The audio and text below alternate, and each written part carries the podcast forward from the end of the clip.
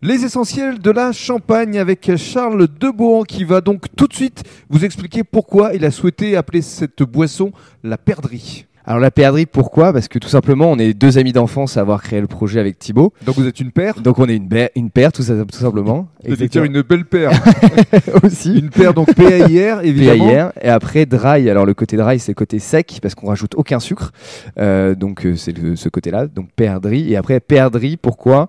Euh, Parce qu'on est fils agriculteur avec Thibaut et c'est l'oiseau emblématique de la plaine. On avait à, à cœur de faire un petit clin d'œil à, à cet oiseau qui est magnifique. Alors l'oiseau qu'on découvre sur l'étiquette sur laquelle est inscrit illumine l'apéro depuis 2020. Exactement, ouais, c'est la petite blague qu'on voulait faire euh, parce que généralement les marques ont l'habitude de mettre euh, leur historique comme Bien quoi sûr. ça fait depuis 1900 et des, des brouettes. Nous voilà, c'est pour que mettre le petit côté moderne, euh, jeune euh, et vraiment euh, qui va essayer de réinventer un peu l'apéro euh, de demain. Alors pourquoi la Mirabelle? Pourquoi la Mirabelle? Bah, Tout simplement qu'on est euh, encore une fois fils d'agriculteurs, on avait à cœur de valoriser une production locale et d'agriculteurs locaux.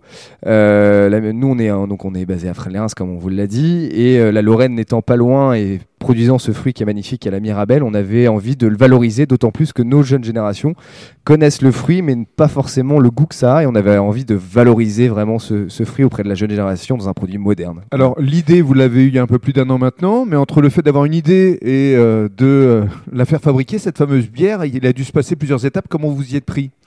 Exactement. Alors c'est vrai que ça a été un long cheminement. euh, donc ça a commencé lors de notre dernière année d'études et on a euh, au, au fil du temps, pendant un an, consacré un an à plein temps sur ce projet-là pour vraiment trouver la recette. On a fait une campagne de crowdfunding aussi récemment, enfin il y a un an maintenant, pour pouvoir avoir des premiers financements. Donc on a eu plus de 100, 200 personnes qui ont participé pour récolter 8000 euros, Pas mal. euh, ce qui est pas mal du tout. Donc ça prouvait vraiment l'intérêt des gens Ça pour peut le vous permettre produit. déjà de lancer la production. Exactement, du du moins les premiers échantillonnages pour après faire tester aux gens, etc. On a également gagné des concours, un concours Carrefour, un concours euh, Startup Live du prix du public. Enfin voilà, on voit qu'il y a vraiment une, une reconnaissance au fil du temps euh, pour le produit.